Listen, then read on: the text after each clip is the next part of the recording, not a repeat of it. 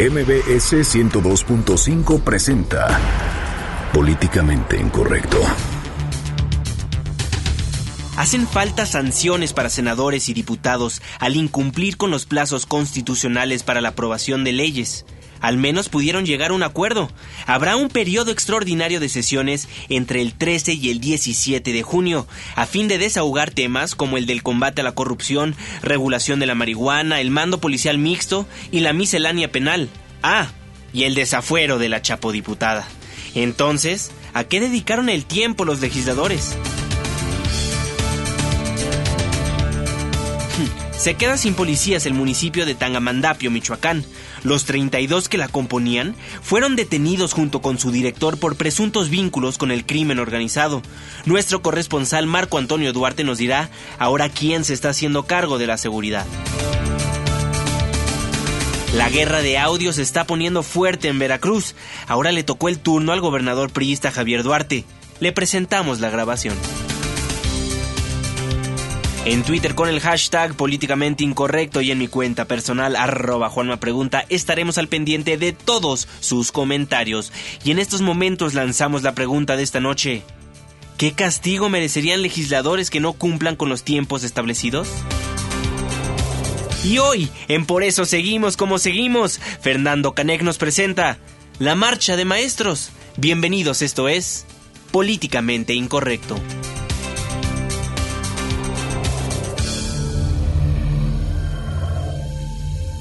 Estás a punto de entrar a una zona de polémica y controversia. Una zona de discusiones álgidas y análisis mordaz. Estás entrando al terreno de políticamente incorrecto. Entra bajo tu propio riesgo.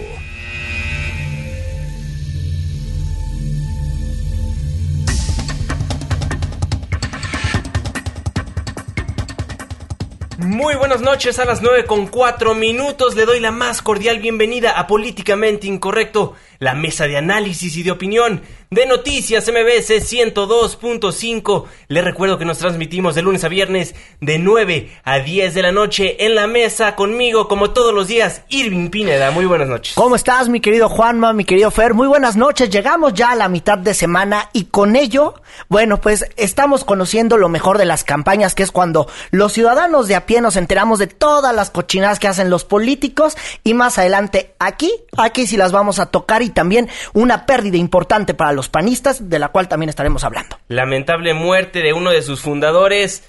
Fernando Canek, muy buenas noches. Muy buenas noches, querido auditorio, queridos compañeros. Pues efectivamente nos vamos a revolcar en el chiquero el día de hoy. Fernando, pues vaya, vaya temas que salieron el día de hoy en la prensa nacional. Legisladores por fin acuerdan periodo extraordinario para las leyes anticorrupción. Oscar Palacios nos tiene absolutamente toda la información. Oscar, muy buenas noches. Gracias, Juan Manuel. Buenas noches. Los coordinadores del PRI, PAN y PRD en el Senado y en la Cámara de Diputados acordaron convocar un periodo extraordinario de sesiones entre el 13 y el 17 de junio, esto a fin de desahogar temas como el de combate a la corrupción, regulación de la marihuana, mando policial mixto y la miscelánea penal. En conferencia de prensa, los legisladores reconocieron que no se alcanzaron los acuerdos suficientes para poder convocar a sesiones extraordinarias antes del 28 de mayo, plazo establecido en la Constitución para aprobar las leyes secundarias del Sistema Nacional Anticorrupción. No obstante, el coordinador de los senadores del PRI, Emilio Gamboa Patrón, destacó que trabajarán en los próximos días para buscar el mayor consenso posible en torno a este asunto, el cual aseguró no puede ser aprobado por unos cuantos votos de diferencia. Yo les diría que vamos mucho más avanzados de lo que se cree, pero no se pudo concluir.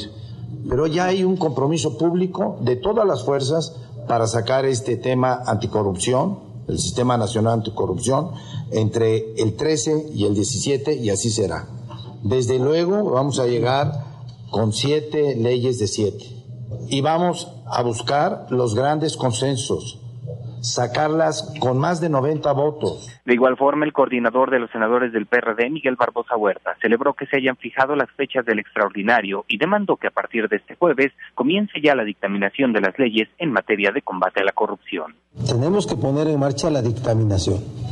Eso debe de ser, bueno, es muy, es muy apresurado decir hoy mismo, pero sí tiene que ser a partir de mañana. para que podamos resolver el periodo extraordinario y esto puede ser el siguiente miércoles o el siguiente. En tanto, el coordinador de los diputados del PAN, Marco Cortés Mendoza, reconoció que los legisladores quedarán en falta al no cumplir con el plazo constitucional, aunque celebró que se haya alcanzado un acuerdo para sacar adelante este tema. Los legisladores indicaron que durante el periodo extraordinario se abordará también el tema del desafuero de la diputada local de Sinaloa, Lucero Sánchez López. Es el reporte, Juan Manuel. Buenas noches. Muy buenas noches. Oscar, muchísimas gracias por la información. Ya te iba a cambiar el nombre. Muchas gracias, Oscar. Te voy a cambiar el nombre.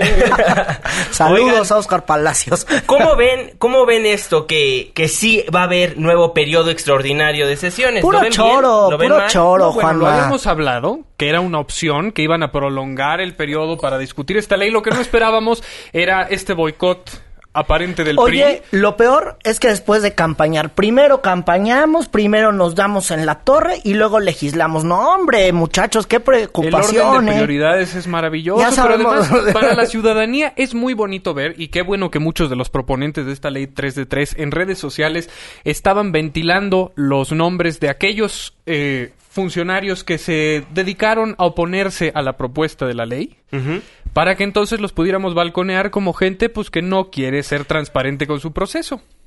De acuerdo. Oye, y aquí lo que yo me pregunto varios es que en esta ley, donde tienen que revelar todas sus declaraciones, pues bien pocos senadores la, la han hecho. Digo, no es, no es algo obligatorio. Ahorita no es obligatorio. Ahorita no es algo obligatorio, se propone que sea obligatorio, pero muchos le andan haciendo. Sí, le O sea, muchos no lo han hecho. Más allá de Zoe Robledo, que se la llevó al Papa Francisco, que yo no sé para qué. Porque, Para que la certifique ¿Para oficialmente. qué se la mandó al Papa? Que le echaba Es que bendición o el una cosa Papa de esas. mandó un mensaje a todos O le mandó un mensaje a Dios. No teman que solo Judas temió. Miren, aquí el punto es, periodo extraordinario. Van a esperar a que sea después de las elecciones. Yo eso lo veo fenomenal. ¿Por qué? A ver, Porque, a ver, yo sé que, que obviamente el plazo constitucional era antes del 28 de mayo. O sea, pero les vale gorro la constitución. Mira, les va a valer gorro antes de las elecciones y después de las elecciones. O sea, ¿hay que aplaudirles eso? No, no, no, para nada. Pero yo digo, van a estar más concentrados después de las elecciones que antes. O sea, hay que Porque felicitarles prefiero- esa prioridad. No, Yo no, la- no, no. Pero está mejor. No, yo no está prefiero. mejor. Van a estar con Lo un mejor- pie en la Cámara de Senadores o en la Cámara de Diputados en la respectiva estado. como legisladores y uno en su estado. Lo yo me- prefiero que estén sus dos piernitas en la Cámara. Lo mejor es que empiecen a acatar lo que la ciudadanía quiere, porque esto de que vivimos bajo una democracia representativa, donde ellos se pueden pasar por el arco del triunfo el sentir ciudadano y representarnos como, como mejor les dé este su libre albedrío, eh, eso sí me parece detestable, porque aquí estamos pidiendo ya una rendición de cuentas, y eso es aplaudible. Pese a las objeciones que se puedan tener sobre el contenido, creo que es un paso gigantesco hacia que los funcionarios den cuentas o rindan cuentas a la ciudadanía. Oye, mi querido Fer, pero a ver. Se les va a vencer el plazo constitucional y más allá de estar discutiéndolo en junio, ellos tenían que haberlo discutido desde hace un buen de tiempo. A ver, eso ¿cuál va a ser significa que no les importa, que tienen que respetar la ley, nada Pero- más. por eso. Ese es el problema. Pero ¿cuál es la diferencia? ¿Hay algún castigo por no respetar? No, no hay un castigo, No hay. pero ellos Pero- deben pero de hay. poner el ejemplo porque son los legisladores. Totalmente de o acuerdo. sea, Pero si no hay castigo, van a decir, pues bueno, lo vamos, lo vamos posponiendo, lo vamos posponiendo porque no hay castigo. no, pues entonces dejémoslo hasta diciembre. No, es que No, eso no, también no. es otro punto. Porque parece O sea, ¿por qué siempre los tenemos que estar castigando? No pueden ser cumplir con sus deberes como ciudadano común y corriente, como una persona normal, de decir, oye, se vence tal día. Y ya, o sea, hay que violar hasta la propia constitución que ellos mismos hicieron. Ellos mismos se pusieron los plazos. Por Oigan, es eso. que esto es lo fenomenal. Es que es- ellos mismos se los Es- pusieron es para violarlo. lógica-. Es como la lógica del señor que vende gelatinas que le dice, se la quiero comprar toda y dice, ¿y mañana qué vendo? Lo mismo hacen nuestros diputados y senadores. Es si legislo hoy, ¿qué hago mañana? No, pues no me puedo ir a dormir cínicamente. Lo tengo que hacer con algo que me respalde. Por eso le preguntamos a usted qué castigo merecerían los legisladores que no cumplan con los tiempos establecidos. Muchísimas gracias por todas sus respuestas ya a través de mi cuenta de Twitter, arroba Juanma Pregunta. Me dice Sergio Gutiérrez, como no les han de destituir, igual que a nosotros, penas económicas, cero dieta, cero bonos, etcétera. Estaría buenísimo, lo malo, que quién va a aprobar esto, los mismos Los diputados, diputados, y pues sí, senadores. Y van a volver a violar la ley, ¿no? es un sistema de supervisión mutua maravilloso. Aquí los organismos se regulan unos a otros maravillosamente. Claro. Pero sí, o sea, vuelvo a lo mismo. Yo, el periodo extraordinario, ya que está, yo prefiero que sea después de las elecciones porque van a estar, digamos, más relajados, sin tanto pendiente de qué va a pasar el 5 de junio en sus respectivos estados, para que todo mundo llegue a trabajar al 100%, o eso esperamos, ya que regresen a trabajar. pues ya llegas cansado de hacer campaña y operar y que los números y, que, acá salí raspado y... que entonces como ya salí raspado acá mi partido ahora me odia, porque así pasa después de los comicios, después de los comicios tampoco no es buen tiempo para estar legislando, quedan muchísimas heridas. Claro. y que finalmente esta propuesta necesita una aplicación de, las, de los castigos que propone, de las sanciones que propone a los que tengan eh, enriquecimiento ilícito y todo esto, es ver cómo se van a implementar. Eso todavía nos falta, porque en teoría y en la tesis y en las palabras de la propuesta suena muy bien, pero ¿quién lo va a hacer valer? Esa todavía es una duda que tiene la ciudadanía muy grande si se llega a pasar esto de manera expedita. Bueno, aquí únicamente hemos hablado de las leyes anticorrupción, de las leyes secundarias de este Sistema Nacional Anticorrupción, pero recordar que en la Cámara de Diputados este periodo ordinario, extraordinario, disculpe usted, se va aquí se va a ver el dictamen de desafuero de la muy conocida Chapo diputada, mientras que en la Cámara de Senadores no se va a ver únicamente las secundarias del Sistema Nacional Anticorrupción, también se va a ver la, la última reforma que mandó el presidente Enrique Peña Nieto sobre reformar, eh, regular el uso de la marihuana con fines medicinales, lo del mando único policial, lo de la miscelánea penal, entonces son cinco días de periodo extraordinario si no pudieron en dos meses sacar las secundarias del Sistema Nacional Anticorrupción, en cinco días realmente van a sacar todo el paquete de secundarias, porque no es nada más la ley 3 de 3. Recuerden que viene la transformación del Tribunal Federal de Justicia Fiscal y Administrativo, que se convertiría en el Tribunal Federal Fiscal, no, Tribunal Federal Administrativo únicamente sin el fiscal. También la Fiscalía General.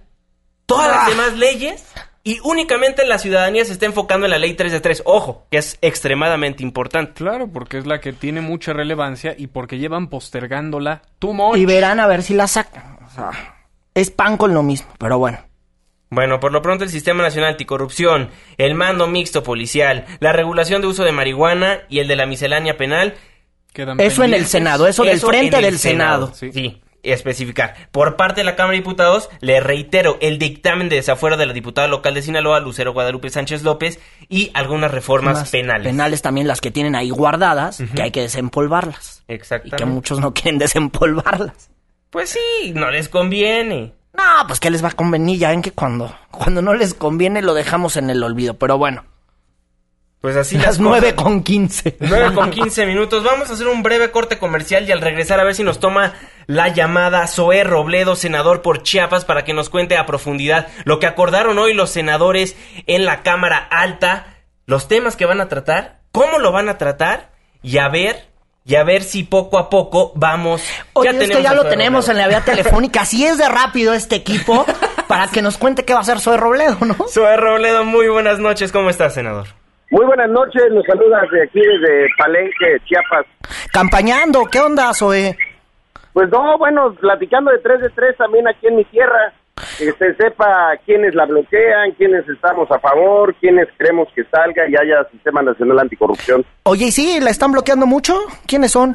Pues sí, vaya, yo creo que, a ver, este es un tema que nunca le ha gustado ni al Verde ni al PRI eh, honestamente, hay que decirlo, en diversas ocasiones, en diversas oportunidades, bueno, se discutió la reforma constitucional anticorrupción, en transparencia, en, las reformas de transparencia y demás, siempre hemos planteado tres de tres y siempre ha sido, no, no va acá, va, va después, no es el momento.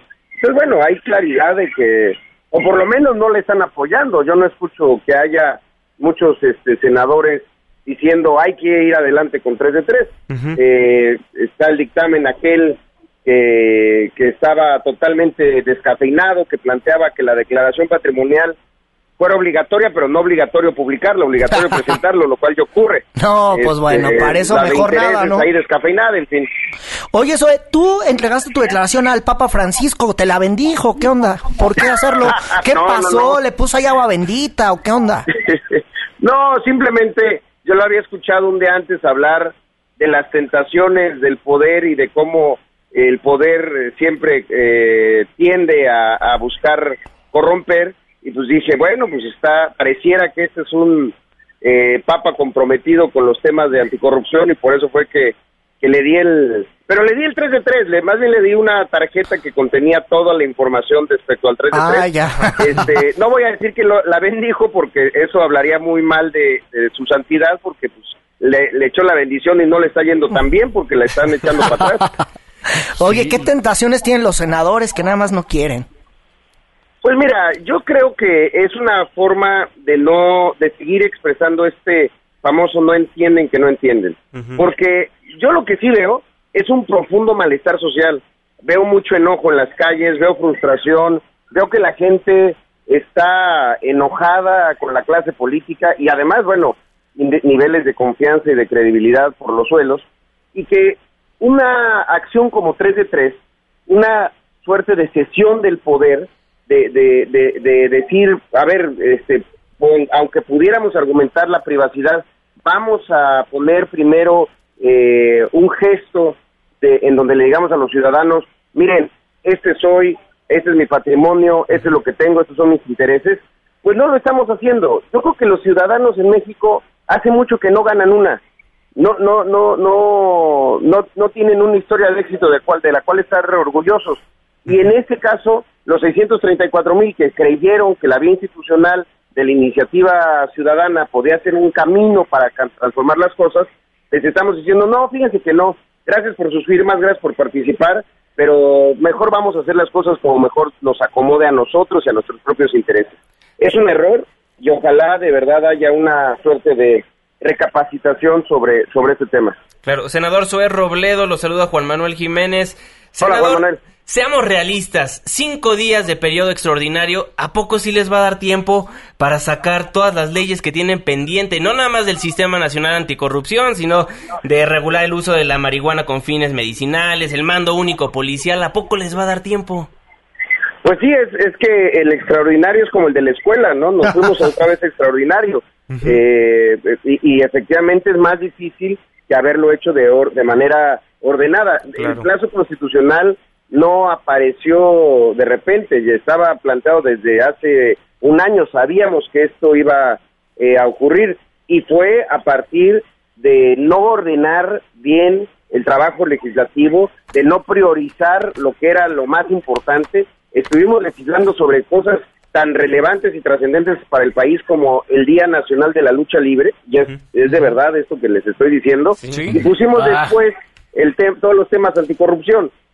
Lo tenemos que sacar, sí o sí. Yo no este, creo que porque todos estemos acostumbrados a que eh, no se cumplan los plazos constitucionales, porque no hay sanción para ello, claro. debamos este, de caer en esa violación reiterada de la, de la Constitución mexicana. Uh -huh. Creo que tenemos que hacer el esfuerzo por en, en, esos cinco días. Efectivamente, son muchos los temas que se acordaron. Mando único, marihuana. Ahora, muchos de ellos ya tienen también un, un consenso, hay mucho avance. Claro, cuando lleguemos a anticorrupción y cuando lleguemos particularmente a 3 de 3, pues ahí seguramente las cosas se van a atorar. Soy, te saluda Fernando Canec. Oye, y pensando en esto, ¿qué es lo que se puede hacer o qué podemos hacer los ciudadanos de a pie para presionar al PRI y al Partido Verde de que voten en, en función de todos los que estamos queriendo que se apruebe este, esta ley 3 de 3? Mira, yo creo que una acción muy valiente de parte de los ciudadanos sería hacer una suerte de, déjame ponerlo así, como de uno de uno. Uh -huh. Hacer público por quién votaron y a esa persona por la que votaron pedirle que apoye 3 de 3. Es decir, el voto es secreto, pero que alguien diga, yo voté por ti cuando, cuando te postulaste para ser senador, hoy te pido que hagas esto. No solamente pedírselo de manera aleatoria a todos los senadores. Hay gente que me dice, le exijo que, que, que apoye 3 de 3. Yo le digo, pues sí, ya lo, yo ya la presenté hace más de un año, pero con todo gusto, ¿no? Uh -huh. Pero yo creo que valdría la pena que se sienta presión sobre los ciudad sobre los senadores, sobre las senadoras, de parte de sus electores, de la gente que, que votó por ellos, que creyó que eran una buena opción de representación eh, política, pues es la hora de exigirles, porque de otra manera, si no hay un costo político, si no hay un costo por parte de alguien que eh, eligió un representante, eh, pues que son a final de cuentas nuestra, deberían de ser nuestra máxima autoridad, pues entonces puede ser que se rechace 3 de 3, que haya ruido en las redes sociales, en Twitter, pero que no haya un costo real. Muchas veces los políticos, hay que decirlo, no actuamos producto de, de la vocación democrática, actuamos este, por instinto de supervivencia. Pongamos a la clase política en esa condición de decir, si no hacemos esto, las cosas van a reventar, si no hacemos esto, el agravio hacia los ciudadanos se va a acrecentar y puede ser una herida que sea difícil de curar. Creo que de verdad yo sí lo pongo en esos términos de, de, alarma, de, preocupación, porque esta idea de que los mexicanos están muy enojados es totalmente cierta. Yo ahorita que estoy en Chiapas platicando con universitarios, encuentro en ellos una enorme enojo y frustración de decir, pues el gobierno no me entiende, no no no no, dialoga conmigo, no no no sabe lo que estoy sintiendo y pues eso sí preocupa. Finalmente, Zoé Robledo, senador perredista, senador que está en Chiapas, que nos saluda esta noche desde allá. Eh, oye, Zoé, ¿y luego van a legislar después de los comicios? No jodan. Pues mira, yo creo que es otro de los grandes errores decir que no se nos contamine, es decir, son más importantes las gobernaturas de 12 estados que la voluntad de miles de mexicanos que ubican en, el, en la corrupción el principal problema del país. 74% de los mexicanos cree que el principal problema, que toda la clase política es corrupta y ya la mayoría de la población no ubica la seguridad ni la economía como el principal problema de los mexicanos, sino la corrupción. Hay que observar la gravedad de esto. Eh, durante años esos eran las dos principales preocupaciones y hoy la corrupción está en el centro de la preocupación de la, de la población, pero no está en el centro de las prioridades de los políticos. Eh, cuando, cuando esos dos relojes no están en sintonía, cosas malas ocurren. De verdad lo, lo digo preocupado, porque cuando la, la clase política se desentiende y no está interpretando de manera correcta el sentir de la población, de verdad se pueden cometer graves errores, como este que estamos cometiendo ya de aplazar las cosas por 12 elecciones, dos elecciones estatales que tienen su relevancia, pero tienen su relevancia principalmente para las, la, el sistema de partidos, no para la gente. Entonces, pues sí, es un grave, grave error, yo lo lamento. Pues senador Zoé Robledo, muchísimas gracias por tomarnos la comunicación aquí en Políticamente Incorrecto. Y como bien lo dice usted en todos sus tweets, pues empecemos ya. Eso, pues empecemos ya, eso es lo que hay que, eh, eh, hay que hacer. Estamos al pendiente, senador Zoé Robledo, muchísimas gracias. Gracias, saludos desde Palenque. Muy buenas noches. Pues ahí las palabras de Zoé Robledo, nos caen muchísimos mensajes en las redes sociales. Dice Jorge Portales, ¿de qué se sorprende Irving Pineda? Siempre dejan pendientes y no cumplen los tiempos en el Congreso. También dice Sancha Calito Rey, la declaración patrimonial es obligatoria hoy para todos los mandos de la Administración Federal. ¿Qué cambia la ley 3 de 3? Pues se hace pública, se, hace, pública. Tienes toda la razón, absolutamente todo, toda la Administración Federal, todos los servidores públicos la presentan, no únicamente los políticos, vale la pena aclararlo.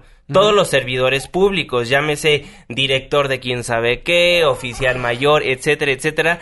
Ciertos mandos, creo que de director para arriba, presentan su declaración. Ahora lo que cambia es hacerlo público y también van a tener que presentar hasta cuatro veces. Y saber quién cuáles son sus intereses, porque muchos no nos cuentan quién los pone ahí y con esto, en teoría, nos van a contar pues quiénes los pusieron y pues de cuánto, de cómo son millonarias sus esposas también es lo que queremos saber en estos casos. Exactamente, vamos a hacer un corte comercial, pero no se vaya porque al regresar le vamos a platicar de un municipio en Michoacán que se quedó sin policía.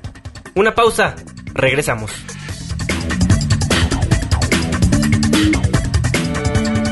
Vamos a echar una firma a la OCTE y regresamos a Políticamente Incorrecto. Debate con nosotros. Mándanos tu opinión por Twitter con el hashtag políticamente incorrecto o a la cuenta arroba Juanma Pregunta. Regresamos.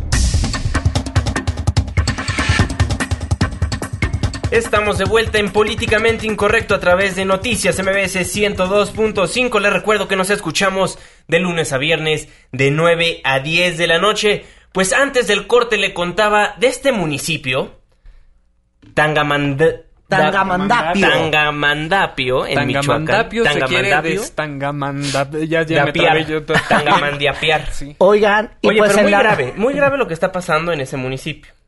Son 32 policías los cuales conforman la fuerza de seguridad, la fuerza policíaca en ese municipio.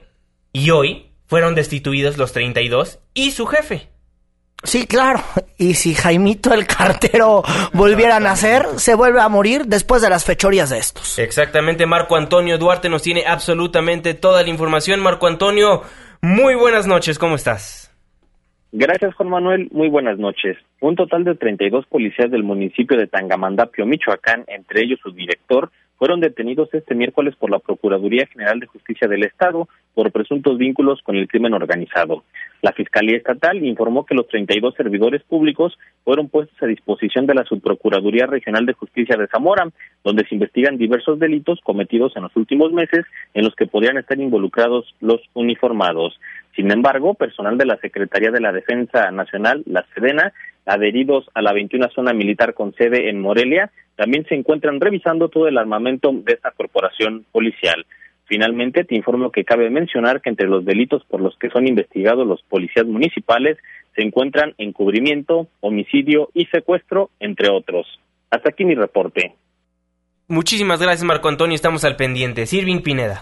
Sí, lo que pasa es que en esta zona de Michoacán, eh, desde abril, la, la Procuraduría Estatal ha reportado que ha aumentado mucho los homicidios y los robos. Y resulta que tenemos información de que, pues, los delincuentes le pagaban a los policías para que los vigilaran cuando cometieran sus fechorías. Y es por eso que no había detenidos. La gente se estuvo quejando. De hecho, aprendieron en días pasados a cinco, a cinco personas pero las tuvo que aprender el ejército, o sea, tuvo, tuvo que llegar el ejército para poder detener a estas personas. Eso es lo delicado de por qué desarmaron a toda la policía. En teoría tenemos entendido que el ejército es quien va, quien va a tomar la operación policial. Ahora sí van a estar los habitantes de, de este municipio resguardados por el ejército, porque bueno, pues los policías municipales cobran en la nómina del narco o por lo menos estaban amenazados para que los protegieran. No sabemos, habrá que estar muy pendientes de las declaraciones que hagan, pero suena bien curioso que una vez más en Michoacán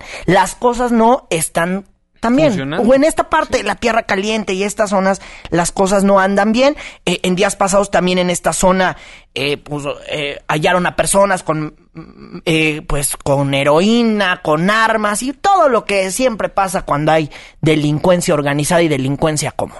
Claro, por lo pronto la Policía Estatal y el Ejército Mexicano van a ser los encargados de salvaguardar a todos los, los ciudadanos de Tangamandapio.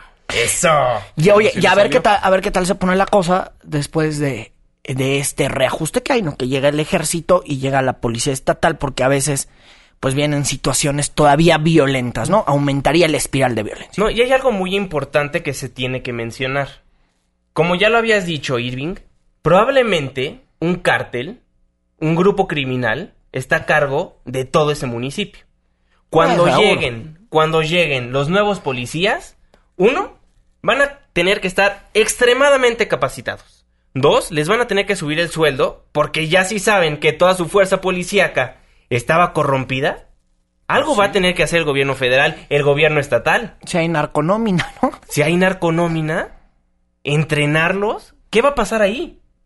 Ahorita sí, la policía estatal está y el ejército mexicano. Y cuando ya entren los nuevos policías, va a ser de nuevo lo mismo. Y no nada más en ese municipio. Ahorita porque empezaron con este. ¿Quién sabe cuántos municipios en Michoacán estén de la misma forma? Y no en Michoacán. Guerrero, Tamaulipas, todos los estados que también tienen al crimen organizado en el mismo estado, gobernando. Narcoestados, como yo, se les yo llama. pregunto, ¿la situación es salvable todavía? O sea, ¿esta intervención va a cambiar las cosas, por lo menos en este municipio? ¿Qué, te- qué tenemos que esperar los ciudadanos cuando vemos que las fuerzas de seguridad pública de, de las localidades en general de repente están cooptadas por el crimen organizado? ¿Qué se supone que tenemos que discernir nosotros como opinión pública? ¿No es totalmente desmoralizante esto? O sea, ver que todo el cuerpo policíaco de un, del municipio de Tangamandapio tuvo que ser aprendido. ¿A- a Así como el michoacanazo? ¿no? Pues en, el- sí. En la época de Calderón. Era lo mismo, la verdad que en el michoacanazo, cuando detienen a todos los alcaldes, no se les reunieron las pruebas suficientes, pues porque a la Procuraduría no se le da eso, en, en ese entonces a esa Procuraduría no se le daba. Qué bárbaro. Pero la verdad es que todos los indicios apuntaban de que la delincuencia organizada pues financiaba a estos alcaldes o por lo menos pues eran sus cuates del café y lo hemos visto en Michoacán que es un estado que en verdad está muy descompuesto que hasta el gobernador pues se sentaba en la mesa de la tuta hace unos a- apenas hace unos años Imagínate que hemos llegado que ser políticamente incorrecto es decir este tipo de cosas. Exactamente, porque nadie más se atreve. Pues sí. Eh, bueno, yo creo que sí se atreven. Hay, hay varios periodistas que sí se lanzan y se exponen, pero en este caso nosotros que somos una mesa de análisis, debate y opinión, tenemos esta perspectiva tan desangelada, no le podemos dar una mejor noticia a nuestro auditorio. ¡Qué pena! Pues sí. claro Bueno, pero ahorita lo que sí le podemos informar al auditorio es que la Procuraduría de Justicia de ese estado señaló que ya realiza una investigación con relación a los hechos delictuosos ocurridos en esa región. Pues ya, fue un buen paso. Digamos que fue un buen paso destituir de un jalón a los 32 y a su jefe. Pues peor es nada, ¿no? Pero bueno, que esto no había pasado en la época de. Silvano Aureoles, pero bueno, ya había pasado desde el 2006 y 2011 y 2012 que pues se tenían que echar a toda la policía, ¿no? Muchachos, lléguenle porque aquí ya se están pasando de listos. pues usted qué opina, le recuerdo que el debate sigue en las redes sociales, nos encuentra como arroba Juanma Pregunta. Arroba Irving Pineda. Arroba Fernando Canek. o utilizando el hashtag políticamente incorrecto. Si nos quiere escribir más de 140 caracteres, hágalo a nuestro Facebook, políticamente incorrecto. Vamos a un corte comercial, pero al regresar, Pues volvemos con audio escándalos. exactamente una pausa. Regresamos.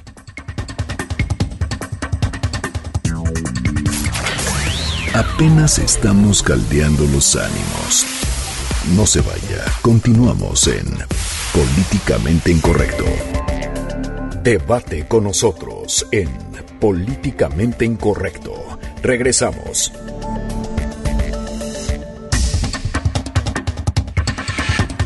Nueve con 38 minutos. Muchísimas gracias por seguir en Políticamente Incorrecto, la mesa de análisis y debate de noticias MBS 102.5. Pues estamos en periodo electoral. Y qué buen periodo para que todo mundo saque, pues, los trapitos al sol de los demás. Y es que la verdad es una época donde uno como ciudadano común y corriente se entera de todas las porquerías que hacen los políticos. Es justo aquí en las campañas, porque ya luego pareciera que todos se tapan. Y resulta que en redes sociales comenzó a circular este miércoles un nuevo audio escándalo donde se escucha la voz de Gabriel de antes, que es pues el encargado de dar los empleos en la tierra de Javier Duarte. En esa gustada tierra de Javier Duarte, en, en ese, eh, en el estado del desgobierno, ¿no? Que casi no tiene problemas, Ay, no, casi hombre, no tiene no, deuda, casi no tiene violencia, casi no matan a periodistas. ¿En ese estado dice? En ese, en ese. Su rinconcito donde Ándale, hacen su ahí. nido las ratas del mar. Pues ya estaba haciendo su rinconcito justo este hombre que se llama, se llama Gabriel de Antes Ramos, que le fue a proponer a su jefe, eh, Javier Duarte, pues endeudar al Estado. ¿Por qué no endeudarlo antes de que dejen el poder? Vamos a escuchar. Le planteé al gobernador algo muy chingón, dijo que estaba muy bien, que lo fuera, que lo fuera agendando. Dice, a ver, ¿qué gobernador de aquí en adelante va a tener mayoría calificada como la tengo yo? Ninguno. Al, al haber ajustado la sobrerepresentación del 16 al 8, nadie va a tener mayoría calificada. Y es, Bueno, importante mencionar que Gabriel de antes es el secretario del Trabajo de Veracruz. el hombre que se encarga de generar los empleos en el Estado le fue a proponer a su jefe endeudar el Estado por 20 mil millones de pesos. Implementar el Nada año más. Hidalgo.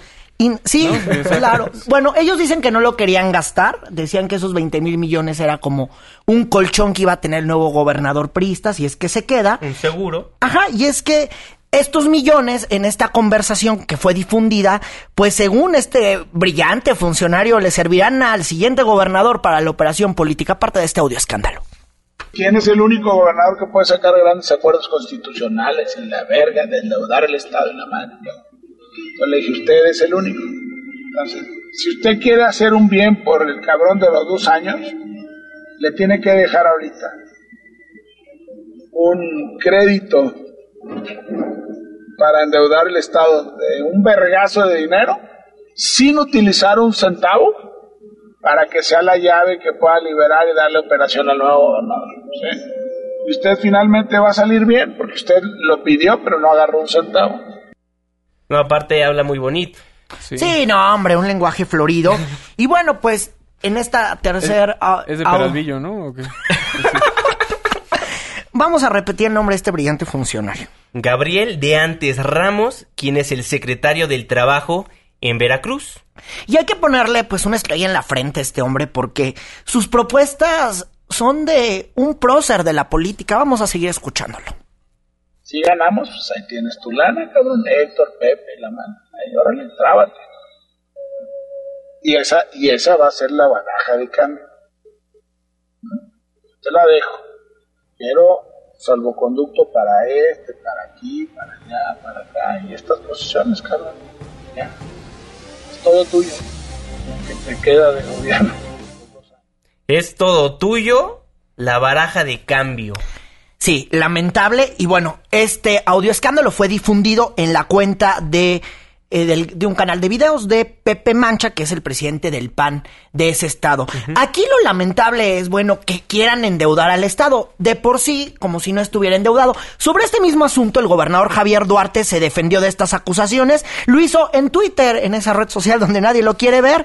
Dijo que él no puede endeudarse más después de los comicios, aunque no niega que este hombre sea su amigo y haya pues propuesto esta pues esta forma de endeudamiento, él, él no lo negó, dijo que las pláticas de café de cualquier funcionario no pueden ser consideradas como planes de gobierno y luego volvió a subir un tuit más y dice él que eh, respondió a las acusaciones de que él no puede aumentar ya la deuda del Estado porque ocupa el primer sitio de endeudamiento público en todo el país. Entonces que como el Estado ya está bien endeudado, ya casi está en bancarrota, no puede seguir la brillante propuesta de este hombre. Y aunque no se pueda cumplir, queda en este audio escándalo pues el reflejo de la porquería de la porquería de gobernantes que hay en ese estado y de funcionarios públicos porque querer endeudar el estado cuando ocupa según el propio gobernador el primer lugar, no manchen. Es que lo que dice es que lo contemplaron. Analizaron las posibilidades de endeudarlo más y se dieron cuenta, no, pues ya no se puede. Ahora sí que de dónde sacamos la lana, ya no.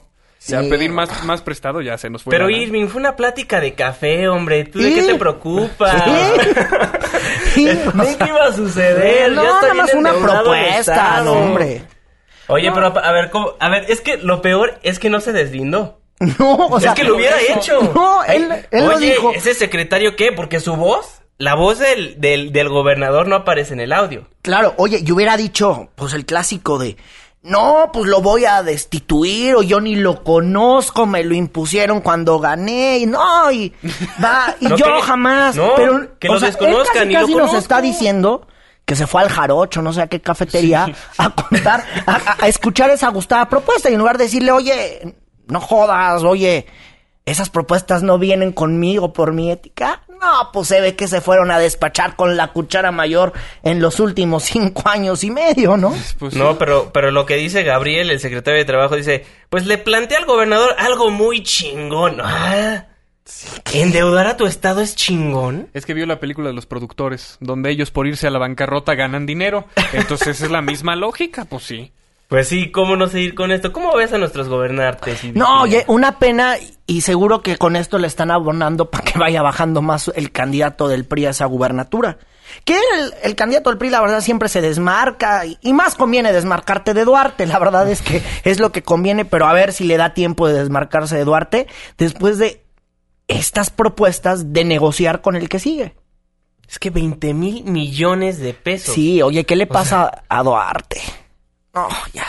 Es que ya sí. urge cambio ahí, No, ya urge que se en el- vaya. En el audio dice, por si llega Héctor, y si no, pues, pues ya vemos Pues qué ya, hacemos ya- con la ya está endeudado, ¿no? Ya está endeudado. Hay que, hay el que siga, pues a ver cómo le hacen, ¿no? Aunque no tenga ni para pagar la nómina, una nómina habitual, pues ya nos vamos, ¿no? Ya fue. Oye, pues, que los tengan checaditos el día que dejen eh, su puesto, porque no se vayan a llevar las sillas y la papelería. No, Ya es lo único seguro, les seguro eso va a pasar. Qué bárbaro. Muchísimas gracias por todos sus comentarios en las redes sociales. Le mando un caluroso saludo a Cyberbull, le mandamos un saludo a Verónica, a Ariel, a Rancho, a Ricardo, a Edgar. Muchísimas gracias por sintonizarnos a través del 102.5 de su frecuencia modulada.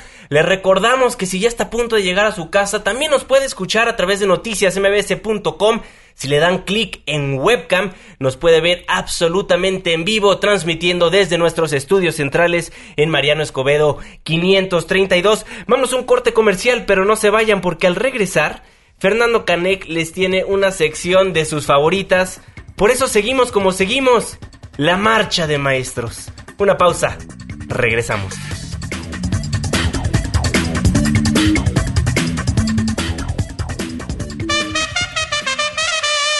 Vamos a poner un amparo a España y regresamos a Políticamente Incorrecto.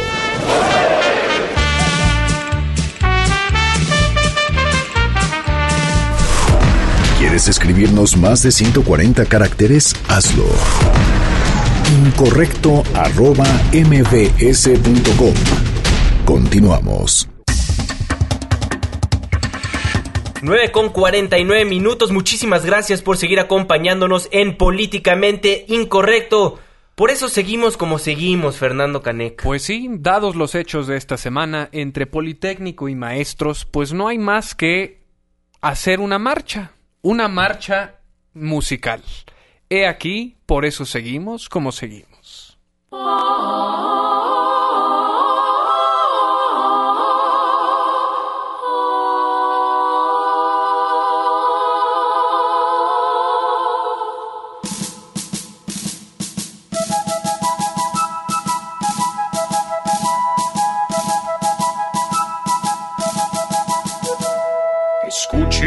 poli y atiéndanme eso. Esa fue una orden muy presidencial. Aplaquen protestas, castiguen maestros. Que los de la gente vuelvan a enseñar. Primero verás qué caso no harán. Ponen más plantones y se quedan a marchar. El poli también se aferra otra vez. Las vocacionales ya tomaron un plantel. Primero que sí y luego que no. Todo el mundo a Nuño por encima le pasó. Y para rematar, Aurelio ya se lo saltaron y con Peña van a hablar.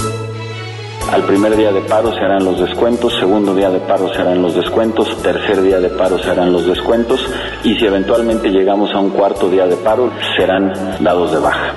Tenemos ya 16.000 maestros que están en la lista de prelación que en caso de ser necesarios utilizaremos para la sustitución de los maestros que sean dados de baja.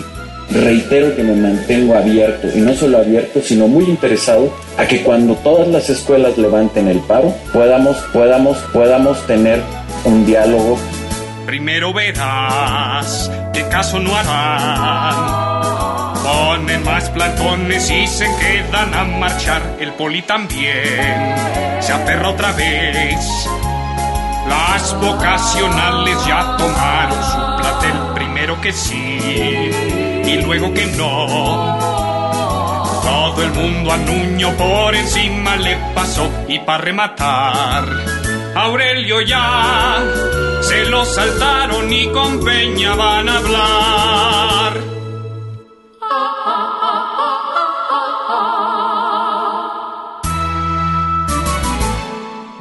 Grande Canek.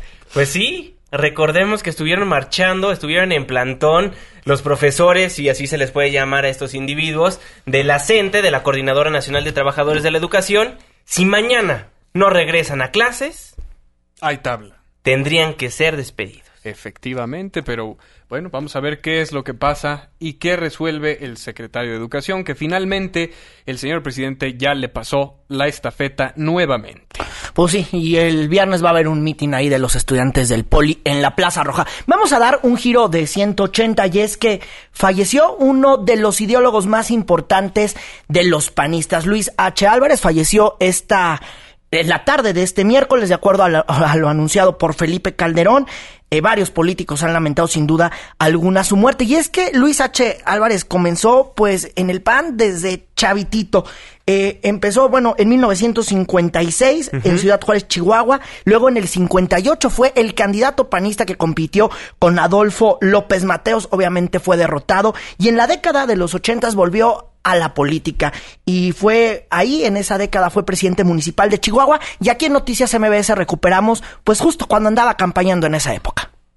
Los no podemos dejar de ser congruentes con lo que hemos hecho. Tenemos el deber histórico de hacerlo de nuevo y de hacerlo mejor. Aquí tenemos que dar la batalla más importante que nos haya tocado dar. Ganar sin lugar a dudas la puertatura del Estado. Y fíjate que una de las partes que recordamos, y aquí sí hablo en primera persona, es con Luis H. Álvarez, justo cuando el PAN pierde la presidencia de la República en el 2012.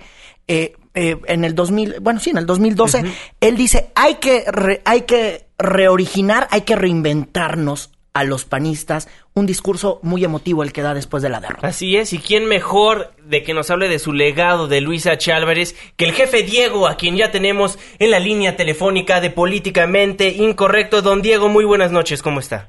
Buenas tardes a ti, Juan Manuel, a Irwin, a Fernando y a tu audiencia, a tus órdenes. Pues uno de los pilares de Acción Nacional lamentablemente se nos fue. Sí, mira, se trató de un gran chihuahuense, porque fue un hombre íntegro, de esos hombres que en la política es difícil encontrar, Juan Manuel. Fue un Quijote que no se lanzó contra molinos de vientos, sino en contra de la oprobiosa realidad de su patria. Con su vida dio testimonio de su valor y de sus valores. Fue demócrata de verdad, no como muchos impostores y tartufos, y combatió la corrupción del sistema político dando la cara, pero sin violencia, y fue capaz también de lograr con los poderosos acuerdos que fueron buenos para México. No se puede entender la transición de partido único a la pluralidad política que hoy consideramos común y natural sin esa vida que se acaba de extinguir. Supo hacer de la intransigencia virtud y de los acuerdos caminos para los mexicanos. Un hombre que no nos deja un hueco, sino grandes ejemplos y un limpio derrotero a seguir. Jefe Diego, te saluda Irving Pineda. ¿Qué es lo que los panistas jóvenes, los que están llegando al blanquiazul, deben de retomar de Luis H. Álvarez ahora que es un partido que busca volver al poder? Su vida toda, porque fue un hombre de una sola línea. Fue un hombre con una sola palabra, buscando la verdad con honor, con sencillez, con humildad, con transparencia, pero con mucho valor. Y tuvo una característica que yo creo que lo hace singular en la vida política. Amó de verdad a su patria y por ello también amó de verdad a los indios de México, no como los falsos redentores que viven de ellos, de su ignorancia, de su debilidad, de su miseria. Se entregó a la causa indígena sin racismos, sino a partir de los derechos humanos y colectivos fundamentales de esos pueblos originarios muy anteriores al México de hoy. ¿Cuándo fue la última vez que habló con don Luis H. Álvarez? Hará aproximadamente un mes que lo fui a visitar y conviví con él y con sus familiares en León, Guanajuato, hace aproximadamente 30 o 40 días. ¿Qué le dijo en esa ocasión? Mucho, lo de siempre. Le apreciamos estos minutos, jefe Diego. Gracias. Para todos ustedes, un abrazo. Y ojalá que descanse en paz ese gran hombre con su querida doña Blanca, que juntos le dieron tanto a México. Pues de, descanse en paz, Luis H. Álvarez. Jefe Diego, muchísimas gracias por brindarnos una breve pero muy certera semblanza de quién fue don Luis H. Álvarez. Muy buenas noches. Un abrazo, adiós. Muchísimas gracias. Ahí el jefe Diego, muy bonitas palabras que le dedicó al, al panista. Sí, buenas palabras. Importante, Luis H. Álvarez, después de que falleció su esposa, había recaído en una depresión, nos cuentan algunas fuentes del Blanquiazul, y bueno, de ahí, lamentablemente, el fallecimiento. Un hombre ejemplar para los panistas y que deberían de hacerle caso. Y permíteme remontar a, a esta plática que sostuve con él en el 2012, donde llama a reformar, a volver a ser esos panistas que andaban en la calle luchando y que no solamente era una lucha por el poder. Un mensaje bien emotivo, el que da dos días después de la derrota panista en aquel 2012, donde pierde Josefina Vázquez Mota. Así es, y bien lo dices, es un momento de dar una nueva batalla, le dice al PAN, esperemos se cumpla. Esperemos se cumpla. Pues que por lo menos sigan alguno de estos ideales, porque de los panistas jóvenes que quedan con la influencia de Luis H. Álvarez, puedo yo nada más recordar a Fernando Doval, Doval, que hemos platicado con él en este espacio, vocero, y poquitos. Los demás ya andan en, en ligas diferentes. Irving Pineda, muy buenas noches. Buenas noches a todos. Mañana las noticias continúan a las 5 de la mañana con Carlos Reyes, a las 6 con Luis Cárdenas. Buena noche a todos. Muy buenas noches, Fernando Canek. Muy buenas noches, querido auditorio. Nos vemos mañanita. Que tengan una excelente noche y auf Wiedersehen. Muchísimas gracias por sintonizarnos a través del 102.5. Les recuerdo quienes integran el equipo de trabajo de Políticamente Incorrecto. En los teléfonos estuvo Itzel, la productora del programa, la hermosísima Katia Islas. En los controles estuvo el ingeniero Zavala. Y se despide de ustedes su servidor y amigo Juan Manuel Jiménez. Muy buenas noches. Estás dejando el terreno de lo políticamente incorrecto. Hasta la próxima.